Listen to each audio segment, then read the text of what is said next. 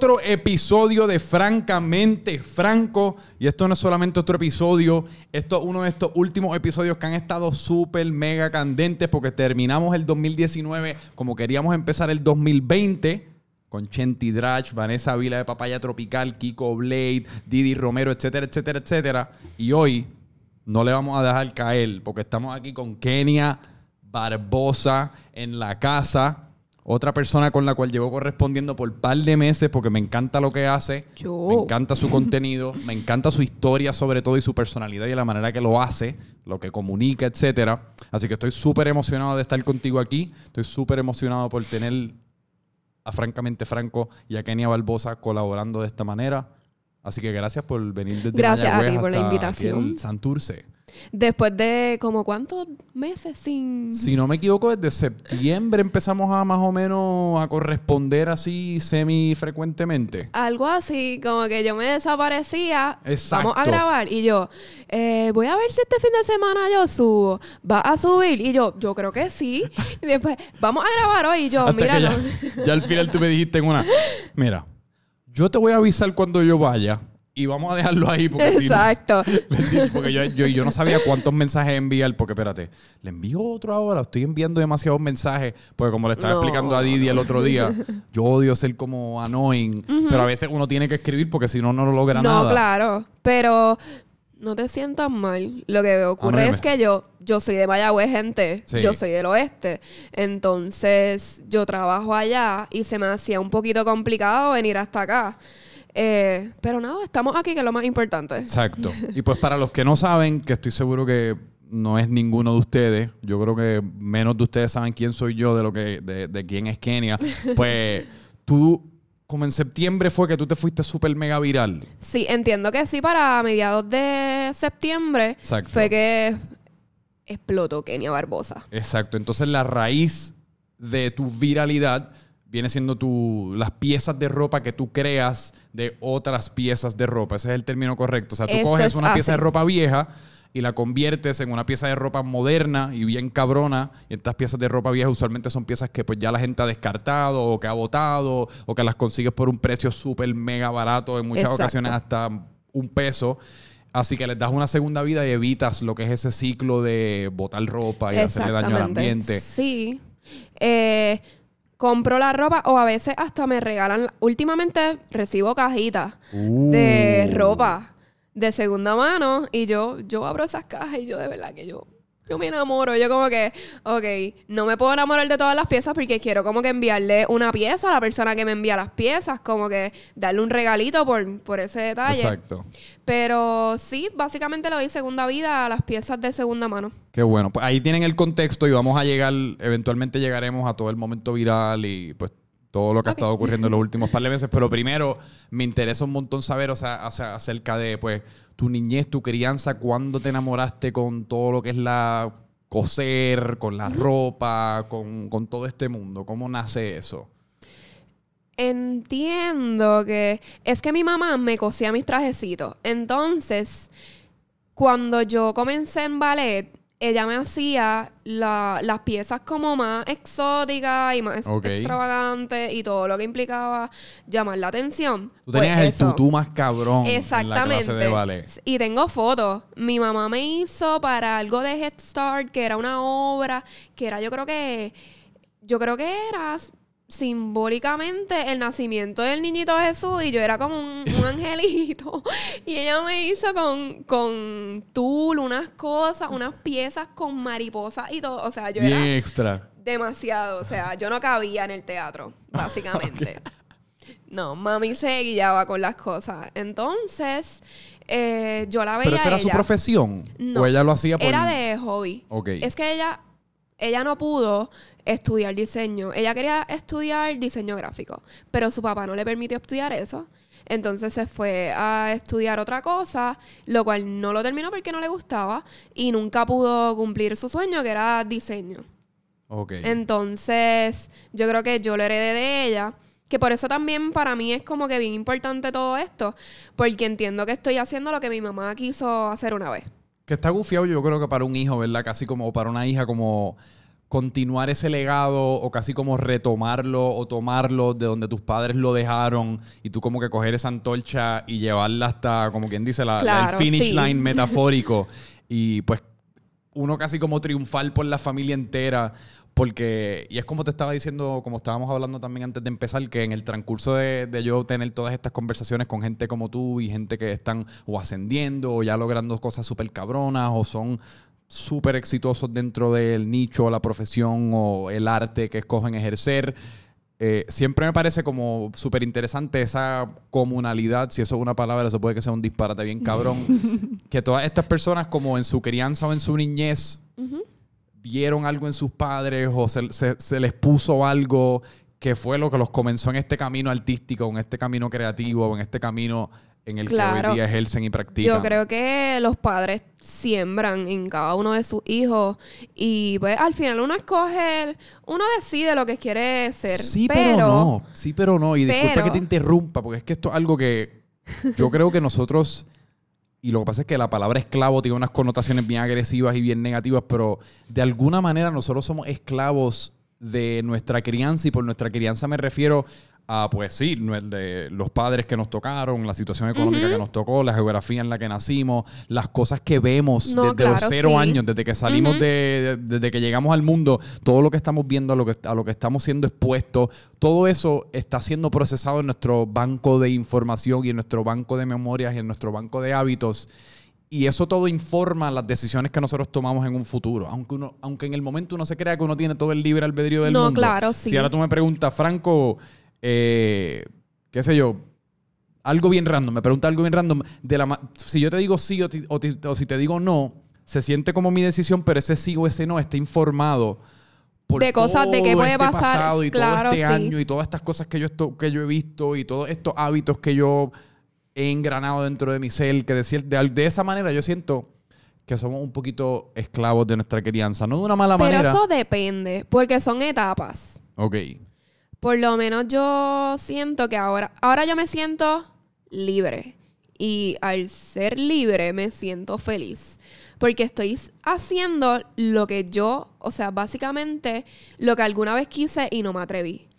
Porque exactamente, a veces nos dejamos de lle- llevar de que, ay, pero es que eso no me va a generar el dinero que necesito para, qué sé yo, para pagar los estudios, que quiera continuar como yo en algún momento, eh, o para pagar casa, o pagar, pagar, pagar obviamente nuestros biles, pero a veces, o la mayor parte del tiempo, tenemos que pensar en nosotros, en lo que realmente queremos, porque cuando tú haces las cosas que tú amas y que realmente te interesan hacer, el éxito llega a ti. O sea, y era lo que yo estaba diciéndole a una amiga hace poco tiempo, que cuando tú haces, literalmente, cuando tú haces lo que tú amas, el dinero llega. No importa lo que tú decidas hacer. lo, cuando tú haces lo que tú amas, el dinero va a llegar de alguna u Pero yo creo que hay que añadirle a eso un adendum y es el siguiente. Cuando tú haces lo que tú amas de una manera consistente y Cla- no, profesionalmente, claro, claro. el éxito probablemente viene. no Claro, es porque- garantizado, pero te lo estás, o sea, te estás poniendo un montón de cosas a tu favor para que se te dé. Y que no importa si, si pasan 10 años, si pasan en 5, pero es que lo estás intentando. Pero tú puedes amar algo, pero si tú no te esfuerzas, si tú no tienes disciplina, si tú exactamente no pones de tu empeño, las cosas nunca van a llegar a la puerta de tu casa. Tú tienes que salir a buscar las oportunidades. Y está en ti si tú quieres eh, lograr lo que tú tienes en mente o no. Que eso ya es, es personal. Y cuando tú dices que te sientes libre y, y esa libertad entonces se ha manifestado de la manera que te sientes feliz, ¿a qué te refieres exactamente? ¿Por qué te sientes libre ahora y que estaba impidiendo eso quizás en un pasado tanto lejano como cercano? Pues como el semestre pas el año pasado, eh, yo estaba estudiando algo que no me gustaba. Yo estaba estudiando periodismo con un menor en teatro, que el teatro me fascina. ¿De verdad? Sí, me cool. encanta muchísimo. La actuación me encanta mucho. Bueno, y quizás hay un, no sé si lo- me imagino que lo has considerado, pero todo este mundo de vestuarios en películas y teatro y lo que es esa, es- ese Sí. componente creativo puede ser interesante. Puedes, yo no descarto nada. Yo como que estoy dejando que las cosas fluyan. Yo quiero que todo sea al tiempo correcto. No estoy forzando nada, obviamente esforzándome, disciplina, trabajando mucho porque eh, también tengo que mantenerme. Exacto. Pero fluyendo, al final y al cabo, yo dejé de presionar tanto las cosas. Porque a veces presionamos tanto las cosas que lo que hacemos es dañarlas más. So, yo, desde que el año pasado me di cuenta que no era donde yo quería estar, yo decidí irme. Yo dije, no, ya yo, yo, no, yo no estoy siendo feliz aquí, estoy llorando todos los días, estoy haciendo algo que no me gusta, estoy gastando chavo. Mami estaba botando dinero en hospedaje, so, ¿para qué seguir? regreso a mi pueblo y ahí es que me encuentro. Y es que a veces uno tiene que desarmarse miles de veces para encontrarse. Y sola, porque pues estuve todo ese tiempo, todo este año he estado sola con una razón de, de poder encontrarme, de, poder ser feliz, eh, sola también, eh, de saber qué me gusta, qué no me gusta, qué quiero cambiar y todo este proceso ha sido súper bueno porque he madurado tanto y tanto que yo no veía yo veía las cosas desde un punto de vista tan y tan erróneo y ahora es todo lo contrario. Ese proceso de encontrarse, uno, a mí siempre me ha parecido súper interesante porque todos hablamos del, me estoy tratando de, o sea, mi meta para el 2020, mi resolución para el 2020 es encontrarme y una vez me encuentre, pues encontrar el éxito y voy a atacar eso que encuentre con todo el vigor del mundo. Pero es es súper abstracto ese proceso, no es como que uno se levanta y pones en tu agenda de 8 a 9 voy a practicar a encontrarme. No. Yo creo que nace y surge a través de exponerte a distintos estímulos, exponerte a distintas cosas que quizás te pueden gustar, que quizás te pueden disgustar, situaciones que te hacen sentir incómodo, situaciones que te hacen sentir cómodo. Simplemente yo creo que es exponerte a un montón de ambientes, a un montón de estímulos y pues ver cómo tu cuerpo y tu cerebro van reaccionando a todas estas distintas situaciones, a estas distintas personas, a estas distintas prácticas, a estos distintos trabajos. Y es casi como un proceso de eliminación. Esto no, esto no, esto no, esto sí, esto no, esto quizás. Y de ahí pues, uno va recopilando como una lista de quién uno es y qué le interesa a uno. Es algo, siento que es un proceso a veces medio difícil. Porque o tenemos cosas que queremos, pero no necesitamos. O decimos, decimos estar feliz con algo cuando realmente no lo estamos. Es un proceso difícil, pero realmente si tú quieres algo, a veces hay que dejar tantas y tantas cosas para poder lograr cosas grandes. Y eso es algo que también me ayudó muchísimo porque yo, yo no soy persona conformista, nunca lo he sido. No no me gusta ser conformista. Y a veces soy un poquito como que egoísta conmigo misma porque es que me exijo demasiado. Porque yo sé, sé lo que, uno sabe lo que puede dar. Entonces, una cosa tan básica en las piezas. Para, y, y, esto yo aplicándole como yo me siento. Uno se cree que uno sabe lo que puede dar, pero entonces la raíz del miedo viene siendo, y en muchas ocasiones el por qué uno no embarca en la jornada para probar si es verdad que eso que tú crees que puedes dar, lo puedes dar, es el miedo a enterarte de que quizás no lo puedes dar. Que gracias a Dios, pues, si uno se lanza, no creo que tenga ese problema y pues uno siempre, se, uno nunca deja de sorprenderse. Pero esa viene siendo la raíz del miedo, el como yo creo que yo puedo dar esto y yo creo que yo soy capaz de todas estas cosas. Pero ¿y si, en, y si la realidad es otra? ¿Y si en realidad no está para mí? Eso, eso te lo va a decir el tiempo. Es como que Claro está, ahí van a haber miles de decepciones, vas a pensar de que, ah, esto no es lo mío, vas a querer quitarte. Es un proceso, son etapas, pero siempre tienes que tener en mente de no quitarte nunca. O sea, pasó cualquier cosa, de que te pasó algo que tú querías, que tú tenías ya un plan súper grande. Pues no, y eso era lo que yo antes me pasaba también, que yo tenía un solo plan. Ahora no. Ahora yo digo, Que era, era, el periodismo, y, pues teatro. Ya no, yo, ok, si no, si no hago tal cosa, tengo la otra cosa. Si no hago esto, tengo lo otro. Y todo me gusta, todo lo que quiero hacer me gusta. Y no tengo, honestamente, es la primera vez en mi vida que yo no tengo miedo a fracasar. Como que no. Yo ¿Lo dices genuinamente? Te lo juro. Yo no, tengo miedo, no. ¿Y qué miedo tú sientes ahora mismo, por decir? Honestamente, ningún, en torno a mi carrera profesional, ninguno. Ninguno. Porque yo estaba tan, estaba tan y tan y tan y tan triste con mi vida que yo no tengo miedo a estar como, yo sé que no, eso no va a volver a pasar. Ya yo logré con mi vida personal lo que yo quería, que era estar bien. Y mientras yo esté bien personalmente, yo sé que lo demás va a fluir. Y no tengo miedo a fracasar. De los fracasos se, se aprende muchísimo. Y si yo no hubiese pasado por todas las experiencias que pasé, maybe yo no estuviera aquí hablando contigo. Y es que tú sabes cuál es lo curioso, y yo creo que una de las- uno de los puntos de tu historia con los cuales la gente se puede identificar más, y es que en muchas ocasiones el miedo es producto de uno estar en una situación, entre comillas, segura, que es como la que, entre comillas, tú estabas cuando estabas en la universidad, estabas pues haciendo tu bachillerato y estabas, en, eh, con- en- como tú dices, en ese único carril un que carril, llevabas ¿no? toda tu vida porque tú sentías que era pues el carril que todo el mundo siente que es el único que uno puede hacer porque pues nada, esta es la vida, uno tiene que trabajar y uno se tiene que ganar la vida, ¿qué más uno va a Claro. hacer?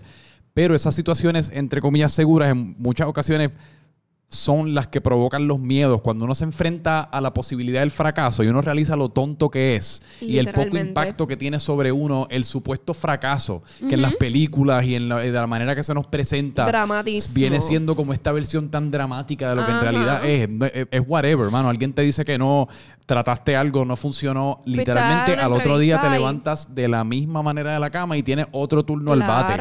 La vida continúa. Y cuando te expones a eso y empiezas a vivir la vida que quieres vivir la- y encaminada en el camino que quieres ir andando, realizas lo, lo estúpido que es tonto y, y pierdes como que el miedo, empiezas a vivir un poquito más alegre, en muchas ocasiones con menos, quizás con menos dinero, con Exacto. menos tiempo para socializar, con menos de todas las cosas que antes te parecían importantes, porque todas esas cosas estaban rellenando el vacío que la vida esta cotidiana quizás estaba... Te, te exige. Exacto. Te- Es, es que lo mismo que dijiste, la vivimos también pensando que lo correcto es, ok, tú vas a graduarte, vas a entrar a la universidad, tienes que hacer tal y tal cosa, porque Sí. si tú no eh, tienes esta profesión, no vas a ser nadie, no vas a ganar dinero, y es erróneo. O sea, tú tienes que hacer lo que te gusta, lamentablemente, y ya, porque era lo que yo estaba comentando en las redes sociales.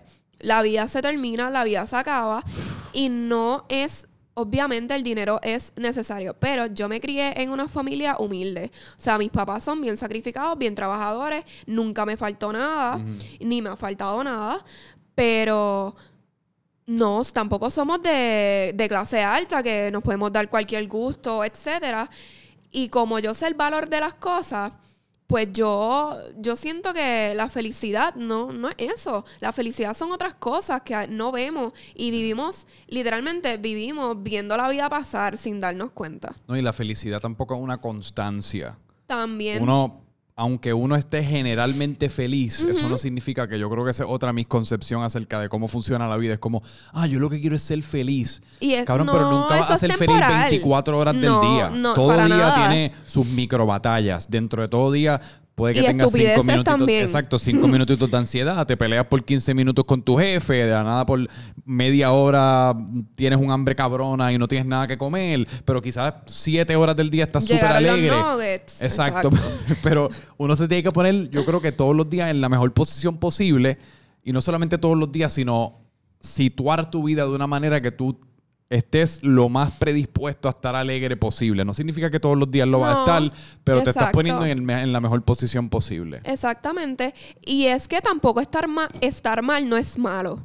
No. No es malo. Acaba Al siendo bueno en muchas ocasiones. Te a, menos de que sea una, a menos de que sea una cabronada. pero- Exacto, pero tú sentirte triste a veces no es malo, porque te hace recordar, yo por lo menos cuando me pongo triste, ahí es que yo, es cuando más motivación me, me da, es cuando más quiero coser, es cuando más quiero lograr mis cosas, porque te hace entender en dónde tú estás y para dónde vas. Que si tú estás todo el tiempo feliz, la vida no tendría sentido, tenemos que tener problemas, situaciones, Sí. para tener un poquito también de, de chispa en la vida, porque entonces todo el tiempo feliz como que no tiene sentido. Y la ironía de la vida es que para llevar eso a un paso mucho, mucho, mucho más allá, tiene que existir la muerte para nosotros también apreciar la vida. Exactamente. Que viene siendo un ejemplo súper extremo, pero es eso y que tú aún dices. así, aún así, a veces tenemos familiares que se nos mueren, etcétera. Y estamos en nuestra casa y no le decimos a nuestra familia como que, mira, sí, te aprecio, un abrazo, un beso, que tampoco valoramos eso. Eh, vivimos pensando en que vamos a estar toda la vida, de que hay mañana, cuando tú te acuestas, ni siquiera sabes si te vas a despertar No. que Eso es algo que Y tú tenemos. hablas mucho de eso en tu, por Sí. lo menos en tu Twitter. Sí, yo perdí a mi hermano cuando yo tenía 12 años, entonces yo no, yo como que no supe valorar eso, el tener el, el- el hermano, estar cerca, etcétera, aunque éramos un poquito distantes porque él era mayor y yo era chiquita, yo tenía Ok. 12 años, pero eso también me ha ayudado muchísimo. Ahora que yo estoy grande y puedo entender muchas cosas, es como que la vida se acaba. Y nadie pensó que él iba a morir porque él tenía 33 años, tenía tres hijos eh, y fue un accidente. Entonces, es como que, wow. Tenemos que, honestamente, yo por eso trato de vivir cada día. Todos los días como si fuera el último, porque es que no sabemos. Y a veces nos pasamos o peleando con la gente, en las redes sociales, la gente criticando. Por eso es que yo también ignoro mucho crítica, porque es que la gente a veces no son felices con ellos mismos y pretenden que tú tampoco lo seas. Pero es que no se puede tampoco perder el enfoque. Como que yo no pierdo, a mí, yo no pierdo literalmente el enfoque con crítica o cosas negativas. Lo negativo atrae lo negativo. Es como dice un, un motivador ahí de los Estados Unidos. Él dice, hay dos maneras de construir el edificio más alto en donde sea que tú estás. O construyendo el edificio más alto o derrumbando el tuyo para que entonces el mío sea más alto. Que viene siendo eso que tú dices, que en muchas ocasiones las personas en las redes sociales, y yo me imagino que tú has enfrentado con esto, porque cuando tú coges el seguimiento que tú has cogido y pues toda la exposición que tú has cogido, siempre, por más que sea, por más que uno está haciendo las cosas literalmente súper- o bien, Exactamente. siempre van a haber tres pendejos que pues quieren venir a joder. Eso y es pues eso es precisamente eso, que en vez de ellos enfrentarse con sus problemas o lo que fuesen, pues ellos Están prefieren... pendientes a los tuyos. Ah, exacto. Estar Y yo pendiente como a los tuyos. No, mi amor, yo no tengo tiempo para eso. Yo no tengo tiempo para eso. Es lo que yo digo. Yo no tengo tiempo para estar metida en la red, en Facebook. Ok, vamos a criticar hoy un ejemplo. Un ejemplo por mencionar algo a la Bulbu. Ok, la Bulbu puso una foto bien exótica y vienen dos o tres pelagatas a comentarle, ay Dios mío, pero qué fea, nena. Y yo entro al perfil y lo que veo son o sea, tú no puedes, tú no puedes vivir la vida criticando, ser feliz contigo mismo. Exacto. La gente, la gente Pero- está mal em, Es psicológicamente. la triste realidad del mundo en que vivimos y yo escojo, en vez de, pues, mano, tratar de luchar en contra de estas personas que no van a dejar de existir, yo prefiero simplemente ignorarlo. No que yo me enfrento, yo, no que yo me enfrento a eso, porque pues todavía yo no, pues yo no tengo la exposición que, que tú tienes, que pues no, pues, yo por lo general estoy expuesto al primo Llegará. mío que me dice buen trabajo, exacto. Llegará. Llegará. Gracias. Amén. Pronto llegará. Pues entonces háblame de tu carrera como costurera es el término. ¿Cuál es el término correcto? Eso es malo. La cagué al garo. Ok, sí, me voy. No, mentira. Corrígeme, no. Pero- no, pero corrígeme, que siempre, ahí siempre Entiendo- meto las patas una Ok. vez. Hay dos definiciones. Diseñadora de moda Eso es el así. término correcto. Yo no, yo no. A mí la no me- herramienta viene siendo la costura. Exactamente. Yo no pretendo tampoco que me digan, ay, ahí va la diseñadora. No, porque yo, yo no tengo la certificación de diseñadora de moda, porque es que no la pero- tengo. Pero yo lo que hago es diseñar la ropa. Y pues cuando la gente me dice, ay, sí, tú eres costurera, y yo. Yo como que me ofendo. Yo no me digas eso, que yo paso bastante trabajo haciendo las prendas estas pinches para que tú me digas costurera. No, güey. Pero eso es una ofensa, honestamente. Pues disculpa que te acabo de faltar el respeto. De verdad, no. Diseñadora de moda. Más que nada a lo que me Gracias. No, refería, mentira, para no. tratar de defenderme un poquito porque me estoy ahogando en un mal de inseguridades ahora mismo, es cuando primero te expones a lo que es eh, bregar con ropa, por no decir costura ni por no decir la máquina de no te coser, preocupes, nada. es mentira. Estaba Ah. bromeando, no lo tomen tan No, literal. no, o sea, fue una falta de respeto al garete. lo dije de parte. verdad, pero tú sabes. Para, o sea, para el futuro. Para Yo el me- futuro, Yo me salí con la mía por alguna razón, pero tú no te atrevas. no te atrevas porque vas bloqueado. Exacto. bloqueado. pues cuando, cuando te expones, me estabas diciendo que como a los Em, 12 años. Sí, desde los 12. De hecho, yo lo que hacía en mi hospedaje en Sagrado era, vamos a salir. Ok. Yo tengo una camisita ahí. Sí, no, ya yo lo usé, pero ya tú verás. Cogía la tijera. Tenía outfit nuevo. ¿Cuánto tiempo? Nada, cinco minutos. De hecho, el último post que yo hice, que es la chaquetita con la faldita negra, Ajá. que es con el, el escotecito y todo, eso Sí. yo me eché 10 minutos o menos. ¿10 minutos nada Sí. más? Eso yo lo hago en menos nada. Pensaría que te tardas como semanas. Yo estaría No. como semanas tratando de mirar la pieza así como, ¿qué hago con esto? Por lo- pico Ok, por ¿dónde- aquí, ¿Por dónde comienzo yo? pico por acá. Ay, la cagué, espérate, no. Pico por Vamos, acá. Ay, vamos, esto se vamos jodió. otra vez. ¿Qué, está- qué carajo está pasando? ¿Y cómo es ese proceso en esos 10 minutos, 5 minutos? Pero todas, no, to- no todas pueden ser tan rápido. Más o menos sí. Sí.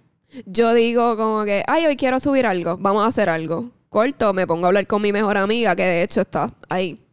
Eh, me pongo a hablar con mi mejor amiga por FaceTime y eso es que mojoneo los 10 minutos. Ok. Pero yo corto y ya.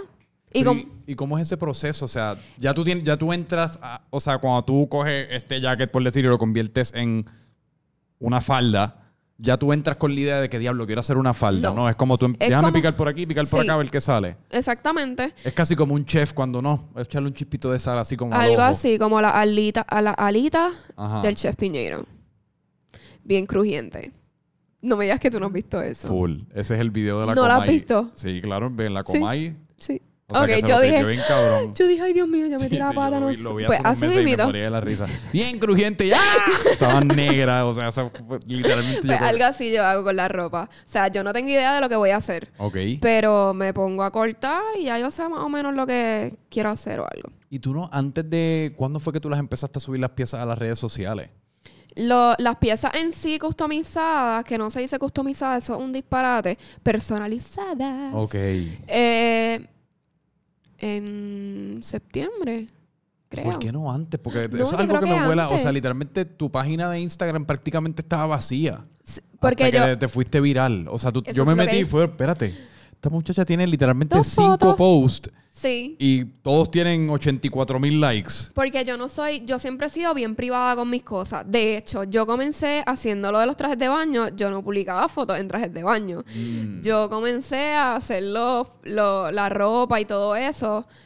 Yo no Porque esa fue la primera pieza que hiciste en un traje de baño. Sí, yo comencé con los trajes de baño en abril y literalmente todo fue como que aceptado siempre, lo- los estilos y toda la vaina, pero yo no tenía post ni nada en Instagram porque yo soy bien close con mis cosas, a mí no me gusta como que estar en esto de tener muchos followers ni nada, nunca me ha gustado. Bueno, pues ya te jodiste. Pues ya, ya no tengo Exacto. privacidad. Yo creo que es muy tarde. Ya es muy tarde para la privacidad. Ese barco se fue ya del, Sí, del puerto. sí. ¿Porte? ¿Cómo se dice port en español? Ese barco ha salido del... Del blanco. puerto. Del puerto. Ding, ding, ding, ding, ding. Aplauso. Ok. Y entonces, pues, ¿cómo te sentiste cuando empezaste a coger todos los seguidores? ¿Qué, qué- cómo ocurrió esa? ¿Cómo fue la secuencia de eventos? Pues... ¿O mis- por qué decidiste publicar ese día? Mejor dicho, vamos a empezar por ahí. Estaba triste. Ok. Es lo primero que te voy a decir. Mi vida bien sad. No, pero en serio, yo estaba triste y me puse a coser. Pero ¿y era nada más porque no te gustaba la universidad y eso? O sea, Es que me sentía estancada. ok. Y yo no he sido una persona así. Yo soy bien decidida con lo que yo quiero. Yo quiero esto, a eso vamos. Y hago todo lo posible por obtener lo que quiero de, moda, de modo positivo, de forma positiva. Eh, entonces, esa noche yo tenía ese pantalón, lo había comprado creo que en el Salvation Army por, no sé si 50 centavos, Mm, una vaina así. la mejor inversión de 50 La centavos de- que ha hecho un humano en la historia de la humanidad. Yo tengo una chaquetita que yo voy al trabajo y todo el mundo me pregunta, ¡Ah, ¡qué bella! 25 centavos. Y le hiciste tú. No, la compré ya hecha, pero el flow se lo doy y, y yo me quedo con el canto en la tienda. Yo, yo me quedo con el canto. No mentira, pero en serio, a veces, en lo que estábamos ¿Tú hablando no viste un video viral de un empleado de Best Buy? Que no me, no, no me recuerdo exactamente qué es lo que estaba comparando, pero él estaba diciendo como que the juice, él estaba comparando la diferencia entre the juice and the sauce. Y, yo lo vi. y él que estaba hablando como que the juice you can buy, como que the juice, tú te pones una camisa de, de marca, tú te pones unas Sí. tenis de marca, you can buy the juice, but the sauce, the sauce you can buy, como ese flow, eso es innato. Eso o es sea, y así. el flow es lo que hace que uno lleve las piezas de ropa, lo que hace que uno se comporte, lo que hace que la gente quiera estar en la órbita de uno, etcétera. Y eso también se, se trata de seguridad en ti mismo Sí. y tam- personalidad también y la actitud que tú tengas. Porque era lo que yo estaba diciendo. Tú puedes tener. Ahora mismo, yo que estoy con una camisita de 8 pesitos y un maoncito y unas Converse que de verdad que están más sucias, ni las vean de verdad. No se ven, ¿verdad? No. Boom. está un poquito sucia. Pero es que si no tienes las Pero tenis sucias hoy día no estás en nada. Exactamente, pero ese es el flow. Si tú llegas con una actitud de que yo aquí mismo hablando contigo así. Si tú ya ah, hubieses pues llegado sí. con unas Converse literalmente Limpia, brillosas, tú. yo hubiese pensado que eras quizás una asesina en serie. Pero exactamente, o sea, no importa la marca, no importa el precio, no importa nada, eres tú, como tú lo vistas, como tú te sientas. Tú puedes andar por ahí con una ropa de un dólar y sintiéndote diva y la gente te va a mirar. O perra, es que me te va a mirar. la palabra perra. Estoy Es- adicto a la palabra perra. Pues bien perra. El espíritu perra es real. La gente va a ser como que, wow, mira a esta muchacha. Pero si tú ves a una muchacha, puede tener una ropa de, qué sé yo, 10 mil dólares y está como que así. mm, Pues nadie como que va, va a percatarse de que tienes 10 mil dólares encima. Exacto. Y esos fueron 10 mil dólares bien mal invertidos Bien. si la gente no se da cuenta que los tienes encima, puñeta, porque para eso es donde ¿Verdad uno que los sí? gasta para eso, para que uno vea, mira, tengo 10 mil pesos encima, es la única razón. Pero entonces estabas bien triste, que ya hablamos un poquito de eso, pues que estaba atascada. Y por alguna razón decidiste que este era un buen, o Buen sea, un día. buen Lo outlet, publiqué por, yo dije, vamos a, vamos a subir esto que está bien. De hecho, yo no pensaba que estaba tan guau. Yo dije, ah, pues está lindo, pero... Y la gente se volvió loca con eso. ¿Cómo fue que un pantalón, un traje? Y yo, pero es que eso yo lo hice en menos nada. Eso es una porquería. Yo Tú dije, lo subiste sin expectativa. Antes de eso, ¿tú No. habías tenido alguna especie de No. tracción? Literalmente antes de eso, anónima, como quien dice. algo así. Veían mi, siempre estaba, estaba la gente que me compartía y de hecho los trajes de baño siempre se me acababan súper rápido. Ah, pero ya había, ok, pues ya tú no fue que de la nada, o sea, ya tú habías sí, empezado a. exacto. Sí, ya yo tenía las ventas y literalmente yo, yo realizo uno de cada tamaño. Ok. en los trajes de baño para que sean exclusivas, bla, bla, bla. Pues entonces yo los subo y se me terminaban súper rápido. Te lo digo, en menos de 30 minutos ya los tres ya estaban vendidos. Entonces subí sin expectativa el trajecito y eso. Yo había subido anteriormente, pero era no era nada... Sí. Wait. Ahora me acordé. There's more. Me acordé ahora. Ajá. Yo hice una chaqueta, con, la compré en Salvation Army también. Creo que fue 3 dólares. Ajá. Y era una cosa feísima. que yo la vi yo dije, ¿quién se va a poner esto? Lo compro. Que ese día, el día después, lo hice la noche antes. El día después yo iba para el Museo de Ponce. Y yo dije, esto es lo que yo me voy a poner mañana. Yo puse el antes y el después. Y literalmente el antes era horrendo. Yo no sé quién se puso eso. Y cuando yo lo convertí, la gente, wow, qué brutal, qué sé yo. Luego de eso, com- compartí un post de que no tienes que vestir caro para lucir bien. Eso también fue uno de los, de los posts. Y luego fue el que publiqué el del trajecito. ¿Y, y la recepción fue inmediata a ese? ¿O fue como que tú fue. Poco a poquito. Poco a yo po- pienso que fue poco a poco. Pero cogió. En, en Twitter cogió una absurdidad. ¿Cuántos likes cogió en Twitter? El de anaranjado creo que fue 143 mil o algo así. O sea, eso es fucking viral nivel mundial. O sea, eso es literalmente así. la definición de viral a la máxima potencia. Pues yo siento, pues, Que tu teléfono se tiene que haber quedado sin batería como en 34 segundos. Y- Pim, pam, pim, pam, pum, No, pam. Parecía un tiroteo de notificaciones. y caliente también. Sí. Se me calentaba muchísimo por las notificaciones. Yo las llegué a apagar. De hecho, las mías están apagadas. Mis notificaciones de Instagram, de Es lo Twitter. mejor que hacer. Las mías también. A mí nunca me llega nada, pero están apagadas por si el un día lluvioso. Yo me meto cada tres segundos a verificar. ¿Me habrá llegado un DM? Verifiquemos. No. Chequeamos la próxima vez. Tampoco. Nada para mí. Eh, y cómo, cómo háblame de tu, háblame como que de ese, de ese tiempo, cómo tú te sentiste, cómo lo procesaste todo, qué estaba pasando por tu mente. Porque eso tiene que ser Yo todavía no me lo creo. Yo me siento normal. La gente me para. Porque Yo eso no, cambió tu vida. no. Bueno, de- cambió De- tu vida. bueno, cambió en torno a profesional. Exacto, pero y eso es lo que me personal, refiero. pues, pero... No en cuanto a las oportunidades que se te van a eh, presentar. Es a lo que me refiero. Sí. Demasiado.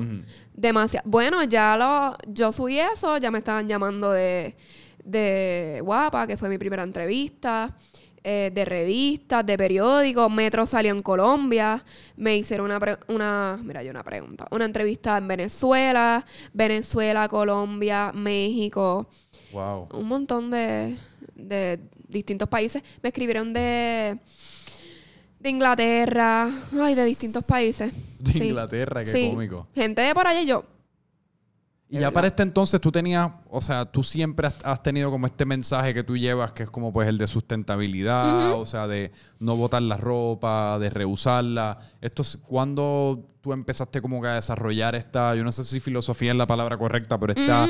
Estilo, de vida. exacto, way of life. Pues entiendo, siempre he estado porque mi mamá me daba su ropa. O sea, yo cogía la ropita de mami y me hacía cositas para mí. Que siempre ha estado eso. Y en casa tampoco, mami no bota la ropa, mami lo que hace es que se la regala a mis primas o la dona, etcétera. Eh, adicional a eso, yo cuando empecé lo de trajes de baño, que esa es una de mis metas, que yo quiero crear una fundación. Entonces yo creé la página, ya yo tengo la página, el canal de YouTube, que es para el ambiente, proambiente. Y pues que eso también estoy trabajando Esa con va a ser eso. la misión de la Fundación Pro Sí, Ambiente. proambiente. ¿A En- través del fashion o no necesariamente ligado al en al- general, pero que a través de mí, pues puedo llegar un poquito más a un poquito más de personas, etcétera, pero eso va a salir de mí. Eh, que básicamente con lo que yo gane de, de, mis, de mis piezas, etcétera, pues va una parte a eso. Ok. Qué interesante, mano. Y eso es un tema que yo creo que está ahora mismo. Mano, decir que está de moda se siente como, se siente como si lo estoy minimizando porque siento que la gente pues se, se está Sí, la moda en la pasa. moda. Exacto, Sí. y que la moda pasa, pero yo creo que como todo, yo creo que la generación joven, las redes sociales ha traído un montón de cosas, pero de la misma manera ha amplificado todos estos problemas que llevaban años y décadas, y no sé cuál es el término después de décadas, pero cientos de años sin que nadie los atendiera ni nadie hiciera nada al respecto. Y pues las redes sociales le ha puesto una lupa a las personas. O sea, mira esto, esto tú no lo puedes Está ignorar. pasando, Y mira. tienes que hacer algo al respecto. Mira, qué sé yo, la tortuga comiendo el plástico. Mira, Pero eso no me gusta tampoco. ¿Por porque es que la gente también. Es que, ay Dios mío, yo odio eso. La, ¿Qué, la pero qué cosa en particular Ok, la gente hace las cosas como que viral los videos, etcétera, pero lo hacen por eso. Sí. No lo hacen por de corazón, ¿entiendes? Y es como que, ok, ah, sí, vamos a darle a compartirle que el ambiente, bla, bla, bla, pero tú los ves cuando comen, botan el- la botella de agua y su... O sea, te estás contradiciendo entonces, porque ¿de qué te sirve tú darle retweet a algo si tú no haces el cambio desde tu casa? Sí, estoy súper de acuerdo con, con esa premisa de que yo creo que lo más importante, si uno fuese a rankearlo, es que uno, tú tienes que vivir tu verdad. O sea, tú personalmente, aunque sea súper de un, en un nivel súper micro y súper pequeño y que uno sienta que es insignificante, uno tiene que ser el cambio que uno quiere ser en el mundo. Eso Claro. es literalmente lo más esencial. Comienza en ti. comienza en ti. Pero yo, por, yo, porque yo a veces tengo esos mismos pensamientos que tú y en muchas ocasiones pues los, voca- los verbalizo y pues critico ese tipo de comportamiento, pero a veces me pregunto y me cuestiono de pues si uno lo pone en una balanza, cuán, cuánto más malo es lo malo o cuánto más bueno es lo bueno en cuanto a pues sí, quizás lo están haciendo por las razones no más dignas o Ujú. genuinas del mundo, Pero lo están pero haciendo el de mensaje, cierto modo. exacto, el mensaje está llegando a alguien, está llegando a mucha gente. Versus que quizás no existiera eso, pues nadie se, se siente que- incentivado a. a- Pero entonces eso sería doble moral, porque es que tú no puedes predicar algo que tú no practicas. sí. O sea, tú no puedes vivir la vida. Es como si yo ahora mismo te estoy diciendo como que hay que reciclar ropa y tú me ves mañana en los tangones ahí al lado de tu casa botando dos bolsas de ropa. Exacto. Pues no, o sea, Li- literalmente tú no no, puedes. hacer hagan las eso. cosas por irse viral, no hagan las cosas de corazón. Ese fue mi último tweet, yo creo que ayer. Bueno, es que el problema también es que, y yo no sé cómo la gente lo puede hacer, y yo lucho por esto, o sea, más agresivamente de lo que lucho por nada, y es como tratar de mantenerme lo más genuino y auténtico posible, y no es nada más por el hecho de ser genuino y auténtico, y que me siento que eso es Es que eres cool. tú, o sea, te gusta ser Sí, tú. Pero más allá, se me hace súper difícil pensar y me da mucha pereza tener que ser de embuste. O sea, el mantener la verdad viva, la mentira viva. Ser heavy. dos personas como que salir por ahí para la calle y recordarme, ah, ¿verdad? Que tú, pre- tú promueves y predicas esto en tus podcasts, así que no puedes botar la ropa que ibas a botar. Yo, mano, yo soy tan desorganizado ya de por sí, tener que entonces preocuparme por Otra dos cosa. francos, ya un franco está cabrón. O sea, Sí. bregar con este franco que está aquí está cabrón, no me, no me imagino crear un segundo por propósitos de complacer a una gente que ni conozco. Exactamente. Nada, eh, no sé cómo la gente puede, pero hay mucha gente que lo hace y las redes sociales en gran medida se han convertido en eso. Uno doc- digo, y no tanto que la gente sea feca, sino que la gente está documentando o las mejores partes de su vida nada más o nada más o está documentando lo que quiere que su vida sea o que lo que quiere que Apariencia, las otras que la gente sepa y que vea. Exacto, que es su vida. Y eso es, para mí a veces es- la gente me dice mucho en las redes sociales, ay, háblame de ti. Y yo, pero es que yo no vengo a hablar de mí, o sea, a mí no me interesa, no es que no me importe, pero yo lo que quiero, oh, a mí, o me preguntan, me hacen preguntas tan estúpidas, gente, pregúntenme cosas, literalmente es que yo hago live y esas cosas, estoy hablando de algo de moda, es como yo hablando de algo de moda y tú me sales con algo, mira, ¿qué edad tú tienes? ¿Entiendes? Cosas así.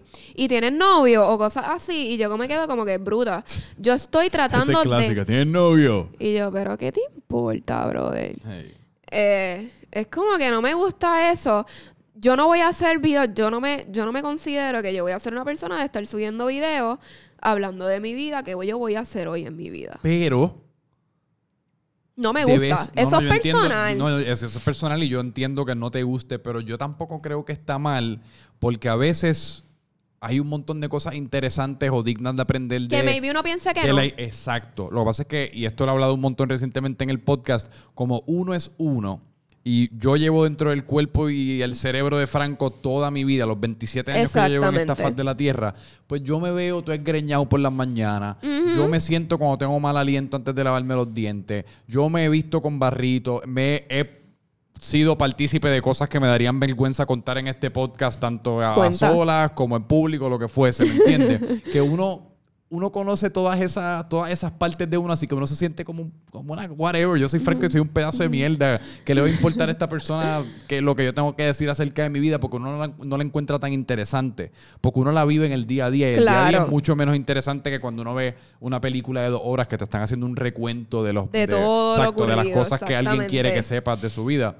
Pero cuando uno hace ese recuento a otra persona, a veces de, de los puntos claves en la crianza de uno o en el desarrollo de uno, pues yo creo que uno se sorprendería acerca de lo que la gente puede sacar, No, a lo que le sacaría valor. Estoy de acuerdo con eso, pero lo que yo así que no me, o sea, no es que no me guste, cada cual hace lo que desea, Sí. porque yo no soy quien para juzgar, obviamente, pero yo es, es, me- es que fue que me, me preguntaron eso mismo, ah, tú harías videos de hablando, a- hablando de ti o un día con Kenia o cosas así, pues no, porque si tengo el foro, hay tantos problemas sociales, tantas cosas tan importantes por tocar, que si tengo el foro, ¿por qué no hacerlo? Ya hay bastantes personas que están contando su vida, o sea, ese ya es su trabajo. Sí. Yo pues lo que me quiero dedicar es a esto y ese es mi enfoque y no quiero que pase a otra cosa. Ahí diste en el clavo. Yo creo que no es tanto que para ti no, no te nace o lo que fuese. Yo creo Exacto, que es más que pues, tú, tú literalmente tienes un nicho. O sea, tú eres una diseñadora de moda, diseñadora de moda. Y Gracias. ese, ese- ese es tu nicho, eso es lo que tú esperas que sea tu profesión, eso es lo que ya es tu profesión Claro. y a través de eso es lo que te has dado a conocer, que le pasa a muchas personas que de la nada cogen una audiencia y entonces empiezan a hacer de todo. Varias Como que, espérate, cosas. esta persona vino porque le gusta mi ropa, pero ahora yo estoy aquí hablándole de los Looney Tunes o Eh, haciendo un video choviándome una botella de agua y es como, espérate, por acá. ¿Por qué fue que yo estoy, por qué es que yo estoy siguiendo a esta persona? Porque perdí toda percepción Exactamente. de por qué fue que yo llegué aquí de primera instancia. Estas páginas que cambian y pierden, no sé. yo Todo creo el que hay- contenido. Exacto, ¿no? hay mucho valor yo creo que en uno reconocer el carril en el que uno está y mantenerse fiel a ese carril porque hoy día los nichos es lo más valioso que existe. Porque hay tanta gente tratando de hacer todo. Sí, que no. cuando uno, exacto, cuando uno se mantiene fiel a eso es, es donde uno encuentra una audiencia súper leal. Eso como es súper cierto. Eso es súper cierto. Y es como yo ahora mismo meterme a cantante, ¿Tienes un versito ahí que quieres escupir aquí en Francamente Franco? yo me tiro unos versitos, pero, pero bien porquerías. ¿Cuál es tu versito no favorito? tengo, ahora no tengo versitos. Ahora mismo a mí me gusta un montón que... Yo creo que es porque es fácil y es el primero que me vino a la mente. Ok. Pero el de... Bebé, yo soy adicto a tu piel. Si te vuelvo a caer donde quiera romper. Ese vicio de ti que me hace mal. No me la sé. Yo tampoco. Yo estoy seguro que le dije como siete palabras incorrectas. Pero, de nuevo, lo mismo que con la ropa, hay una diferencia entre el juice y el sauce. Si la cantas con salsa, con sauce, no importa cuántos errores gramaticales tú le metas a la canción. que no Porque mira, Anuel. antes. Mira quién Anuel está bien pegado, pero Exacto. el flow. es el flow. El flow y también es, es que él tiene algo. O sea, él Es tiene que algo todos que ellos atrapa. tienen algo. Todas las Lo personas hace que aterrizan en este nivel de Uber popularidad tienen algo. Quizás no es Que algo que nos encanta, pero tienen algo. Claro y que algo sí. bien definido. Versus que estas personas que son vainillas, que después tú las ves y quizás cantan bien, quizás tienen buena música, pero la personalidad como que no penetra. Exacto. Y yo creo que también es más el show. Él es como que un showman, Sí, Anuel. Y es como que eso, eso atrae público. Sí.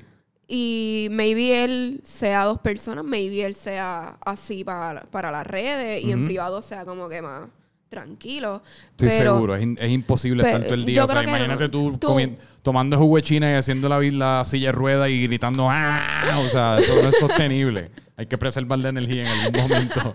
Eh, Entonces, con Karol G, brr, baby. no, y yo no creo que yo, no como mujer ni como hombre quisiera estar con una persona que está diciendo ese tipo de cosas todo el día. Imagina, tú no tratando de tener una conversación, oye, bebé, me llegaron los números de la fac de, de la cuenta de, luz y tenemos que hablar porque yo creo que este mes llegó un poco alta. Y es como, mano, vamos a tener una cosa.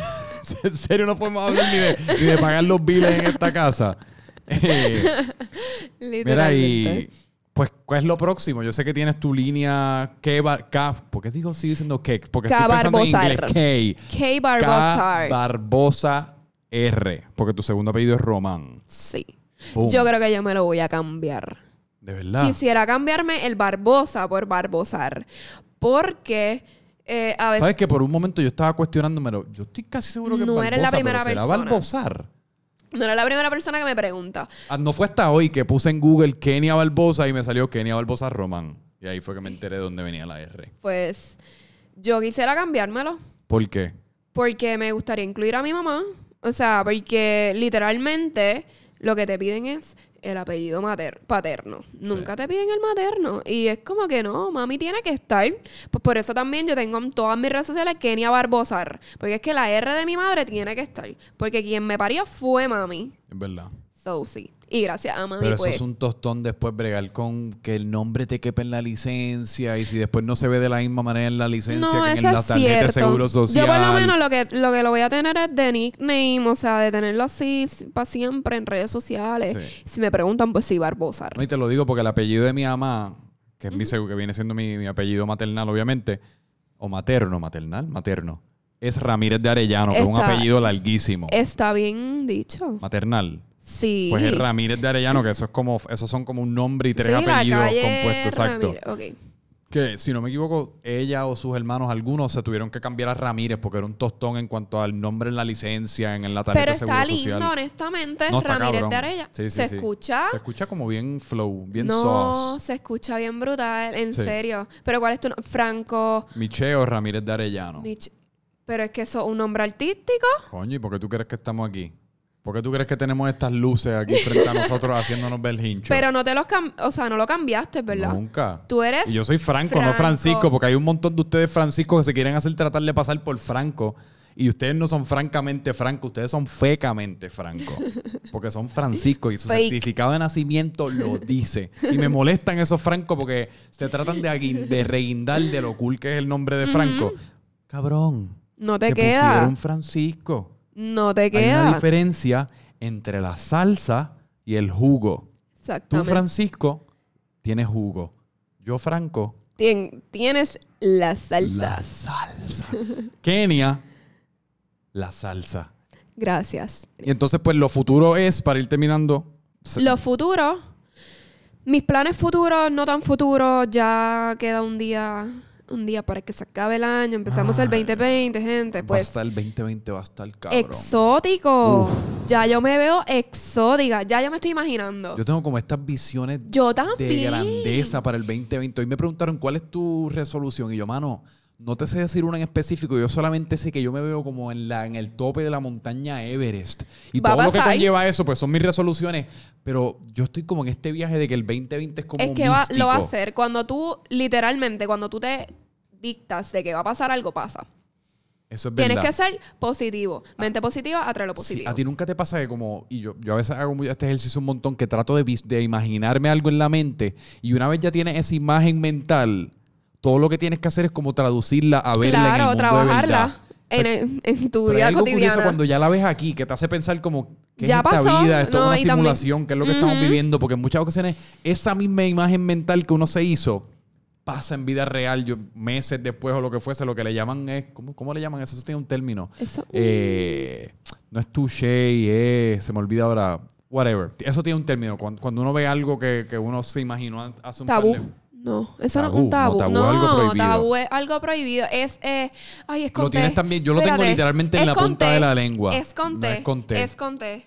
Es con Eso T. es, sí. Un déjà vu. Deja vu con ¿Viste? D, Tabú y déjà vu riman. Deja motherfucking vu. No estaba tan lejos. Pss, Yo sabía Diablo, que yo qué estaba ahí. cosa, que es horrible cuando uno, que uno, es el cliché que uno tiene la cosa en la punta de la motherfucking lengua, pero a veces no te sale y uno está ahí Tú como, como que piensa, piensa. uno está piensa. como casi como diciéndolo con las manos, como mira, Eso mismo. ¿me, me entiendes lo que te estoy tratando de decir? Y uno mueve las manos cada vez más rápido, como me sigue, no, no, no, y la otra persona así como, tra- es como- se convierte como en un juego de Pictionary. Y yo me quedo, literalmente, si no lo hubiese sacado rápido, yo me quedaba ahí pensando. Full. No, yo a veces con el podcast siento presión de, ok, no te recuerda ahora mismo, pues keep it moving, porque no sé, como que me pierdo y me vuelvo no, loquito. claro. Pues los planes para el 2020, además de tener la, el website con todas la- las piezas, no sé si saben acerca de lo de Bad Bunny, que Mano, quiero te quería preguntar acerca de eso. Tú tienes una campaña montada en Twitter. Yo la tengo y lo vamos a lograr. Lo estoy diciendo hoy 30 y 30, todavía no es 31. 30. Pero esto va a salir, si no me equivoco, eh, ya como la primera semana de enero. Así que ya estamos Pues, en el 2020. primer 20 Nosotros estamos en el pasado y en el futuro ahora mismo. Literal. Ok. Ajá. Yo no, te- yo no escuché nada. Pues vamos a Apaguen cerrar los los ojos un teléfonos, por segundo. favor. Vamos a cerrar los ojos un segundo y vamos a hacer un ejercicio de visualización en el cual tú te vas a imaginar y vas a manifestar a través de la imaginación el momento en el que tú le estás entregando a Bad Bunny esa pieza Mira, única. me voy a poner a esa grasa que tú le creaste con tus manos y que Bad Bunny se va a poner en su concierto del Irán Bithorn en mayo 8, si no me equivoco. Ay, y va a decir muero. en tarima, este fucking outfit me lo hizo Kenia Barbosa. La.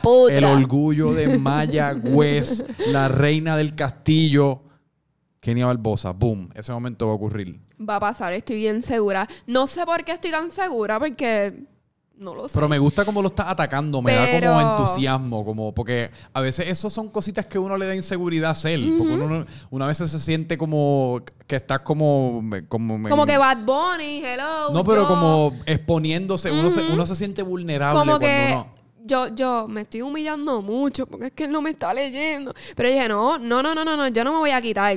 Así sea el 7, no sé si es el, el 8 y el 7 son los conciertos. Pues así sea el 4, el 5, el 6, hasta el mismo 7, yo sigo enviando mensajes ahí por Twitter, tuiteando, tuiteando. y que tú le envías DMs y toda la Pues vaina. no, fíjate, me han dicho escribir al hermano, escribir a la prima, escribir a, a- a la novia de la- del hermano, y yo digo que no. Yo, es que yo soy, a mí me gustan las cosas orgánicas. Como te dije ahorita, yo no quiero escribirle a él. Es Pero que, coño, no tengas miedo tampoco en No es escribirle. que no tenga nada miedo. malo. Mira cuántas veces yo te escribí a ti. no es que tenga miedo, es que yo quiero esperar a que la pieza esté lista. Entonces quiero hacer un video ¿Y de tienes la... algo en mente? Sí, ya tengo como que Tú todo. tienes el concepto. Ya tenemos todo ready. ¿Tienes las piezas o, te- o No, eso es lo único que me falta porque estoy bien indecisa en lo que, en las piezas y todo eso. Pero yo quiero hacer un video del proceso, entonces voy a tener un modelo que solamente se le va, va a ser como 360. Ok. Que él va a estar como que girando y la pieza se va a estar viendo 360. Y lo voy a zumbar a la red y para que llegue a él. Y Ah. yo sé, y yo espero que llegue. Pero, y esto yo pensando en voz alta. Pero no quiero ¿No sería bueno tú hacer ese video y antes de subirlo a las redes, Eso es lo que- enviarlo en privado? Eso es lo que voy a Por hacer. eso de, porque quizás cuando lo veía en las redes como que se, se elimina un poquito el elemento de la sorpresa. Y yo me imagino que a él le gusta ese elemento de la sorpresa, como que si ir a poner Bad Bunny en su Cla- show, si ir a poner claro. esto, no si ir a poner lo otro. Y como que uno enviárselo, yo no sé, a, a todos estos contactos, que yo creo que yo te puedo dar un buen contacto al cual le puedes escribir, eh, enviárselo y decirle, mano, fucking mira esto. Pues eso es lo que yo quiero hacer eso mismo. Yo quiero hacer el video y todo, pero yo no quiero subirlo. Cuando yo logre ya contactarme, que me han escrito varias personas y tengo ya más esperanza, Ajá. pues cuando ya ocurra todo eso, zumbar el video. Tienes que empezar un hashtag. Yo, oye, ¿verdad? Vamos a ver qué hashtag. Bad. Kenia. Bad Ke- Hashtag Bad Kenia. Me Todo el mundo fucking. tú- ahora mismo Ahora tuiteen mismo hashtag Bad Kenia. Franco.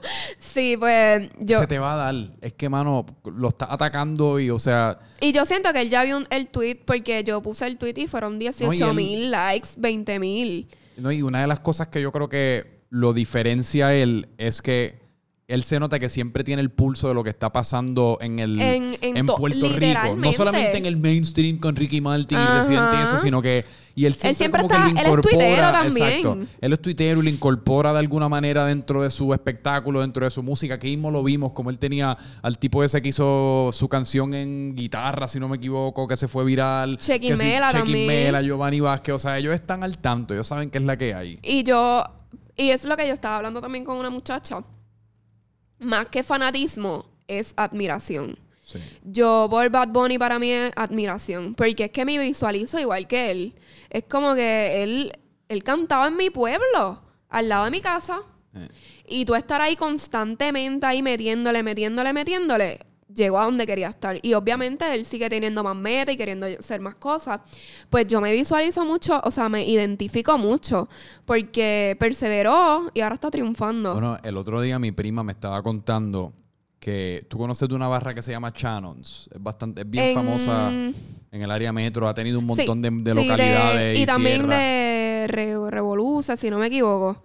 Sí, sí, por eso. Sí. Ha, o sea, ha estado en mil sitios, pero Ahora siempre está en la un- placita. Ahora está, acaba de abrir en la placita Sí. y es como un- es una barra, un, a un brand bastante reconocido dentro de Puerto Rico sí. y todos nuestros papás han ido y siempre las borracheras y los Long Islands y es bien particular. Pero mi prima me estaba contando para cuando Shannon se estaba en Guaynabo, eh, que fueron una noche y cuando llegaron había un, un cover charge, o sea, un costo de entrada de 5 dólares porque iba a tocar un tal Bad Bunny.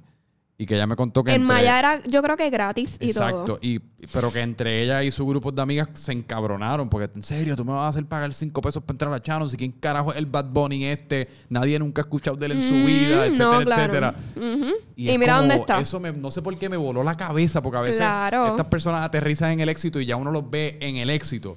Y se le hace difícil a unos imaginárselos en su vida previa o en su la vida gente antes te del ve éxito. en la gloria, pero nunca Exacto. saben el proceso. Como que Exacto. no saben.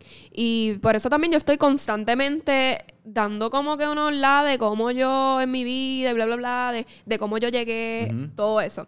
Para que la gente no se olvide de eso y que también de servir de inspiración. Porque es que la gente se le olvida eso. Se le olvida cómo tú empezaste. Se cree que todo fue fácil y no es así. que tú me estabas hablando antes de empezar, o sea, por, por decir, por tomar tu ejemplo, tú te vas viral y la gente empieza a reconocer tu trabajo a una escala súper amplificada en septiembre, pero tú llevas desde los 12 años haciendo lo que estás haciendo. Lo único que no lo publicaba, exactamente. Exacto. Pero lo estabas haciendo, lo estabas practicando, te estabas puliendo, o Eso sea, es así. estabas ejerciendo. Ahora simplemente, literal, la única diferencia es que le tomas tú la foto y, le- y lo subiste a una plataforma social. Sí. Yo creo que también parte de, o sea, parte de, yo creo que tu encanto y esa primera foto y todo es como lo, lo orgánico que se vio, ¿me entiendes? Literalmente era un selfie tuyo, como que no era, la, no era Claro. No, a mí no me gusta. Que, que tú te fuiste con un fotógrafo al viejo San Juan y como es la super mega foto editada, o sea, era literalmente como se En notaba que casa, tú en mi acababas de terminar de hacerlo y es como que mira, aquí una selfie, boom, en mi cuarto. Y todas las fotos son así. Y eso también es lo que yo quiero, eh, siempre he querido llevar en... ¿Tú lo haces a propósito? No, es que yo no tú. tengo tiempo para estar sacando fotos con fotógrafos. Ah, pero es que yo creo que se pierde, yo creo que no, no, yo sé no si- puedo, yo no tengo, honestamente, yo no tengo tiempo para eso. Yo no puedo decir, mira, mira, fulano, tú puedes llegar a casa para que me saques una foto. Like, Sí. no. Yo termino una pieza, yo pues, vamos para el espejo que compré en Marshall, lo pongo ahí, me saco la foto y la subo. Porque es que. Es para que Marshalls la, ha tenido una nueva, eh, eh, como que con toda esta boom de lo que son las piezas reusadas, las piezas baratas. Marshalls yo creo que ha cogido, como que está en esa ola bien cabrón. Pero es que Marshall es todo lo que tiene defecto y todas estas vainas, pues. Y eh, por eso a mí, me- ay, Marshall, yo lo amo, de verdad. Deberían Sí. de darme un descuento porque lo estoy aquí promocionando. Bien cabrón. No, y tú y un montón de gente, o sea, Marshalls ya se ha convertido como en un meme, entre comillas. O sea, yo la amo, gente... o sea, yo encuentro de todo para el perro, para el escritorio, para todo. Sí. Oye, ¿qué te iba a decir ahora que se me acaba de olvidar? Ah, espérate, no se me volvió a olvidar. Ah, no, espérate, se me volvió a olvidar. Ah, Eh, que tú me estabas diciendo. que tú me estabas contando que, que la, la- de la Ah, foto. Ya, que tú eres testamento de que en muchas ocasiones, y yo a veces tiendo a hacer, tiendo a pecar de esto y me lo, como que me lo reenfuerzo cada vez que tengo la oportunidad o cada vez que me topo con personas como tú que me lo recuerdan súper abruptamente. Y es que a veces uno se enfusca como que, ah, no, pero si no tengo al super mega fotógrafo y la foto no está súper cabronamente No. editada en el mejor sitio, con el mejor outfit y lo mejor todo y la mejor iluminación y lo mejor todo, pues no lo hago porque va a ser una mierda.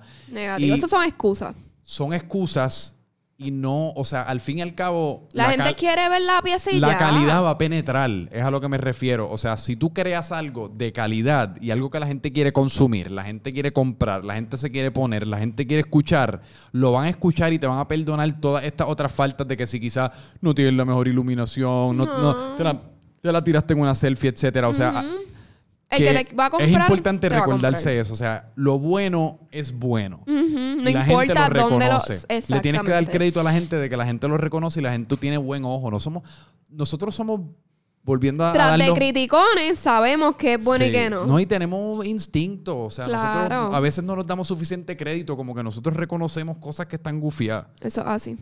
Eh, ¿Se nos quedó algo? ¿Tú crees que se nos quedó algo sin discutir o que se nos quedó sin hablar? Podemos estar hasta mañana. Pero algo así como que algo que tú sientas que. Yo siento que no, yo creo que tocamos to- de, de todo literalmente. ¿Verdad? Sí. Yo creo que estuvo completa. Sí. ¿Qué tú crees? Boom, tenemos el two thumbs up. Pues nada, pues vamos a dejarlo ahí. Zumbame las redes sociales donde pueden conseguir tu ropa, toda Me la pueden vaina. conseguir eh, mi red social personal, Kenia Barbosar, eh, en Insta Barbosar con R al Kenia final. Barbosar en Instagram, Twitter, en mi YouTube channel, que voy a tener tutoriales Que pronto. ya tienes como un millón de suscriptores sin subir un video. Tengo como 30 mil, algo así, no subí nada. Bueno, yo tengo 3000 y llevo subiendo videos desde hace como dos años. No me hagas sentir mal, güey.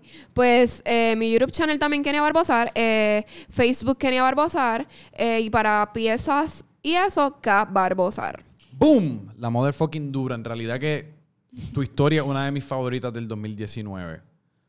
O sea, porque no, no, porque De verdad que estamos honor. acostumbrados y yo creo que ya hoy por hoy asociamos la viralidad con burlarse de alguien, con que alguien hizo una pachotada, con que Trump dijo Estoy de algo. acuerdo. Con eso es lo que asociamos ya irse viral. Y como que me, me da mucho placer el que todavía existan historias como la tuya y que historias como la tuya y Ujú. Impacten también a otras tuyo y personas. Y, calidad de ropa como la que tú estás creando, como que cosas como esas también se puedan amplificar de una manera bien cabrona. Que yo digo, de nuevo, yo estoy seguro que pasa un montón y en Twitter a cada rato veo cositas gufiadas también. No todo es malo, pero Hay que apoyarnos. un montón. Yo diría que tú ganaste el 2019. El 2019 le pertenece a Kenia Barbosa. Así que estoy súper contento de, como quien Gracias. dice, despedir el año aquí porque estamos grabando esto diciembre 30. Así que estamos despidiendo a Francamente a- Franco. Salud. Salud. Con una botella de agua vacía. Bebiendo aire. Pues nada, Franco Micho me puedes conseguir a mí en todas partes y fue un súper, súper placer. 2020 viene De las durísimo. mejores, cabe destacar, de las mejores y mis favoritas entrevistas del 2019. Y eso mucho que decir. De Literalmente, verdad, mira, la disfruté muchísimo. no voy a tirar el micrófono, pero voy a hacer un hat drop. Con eso los dejamos. Nos fuimos. Ya. Durísimo.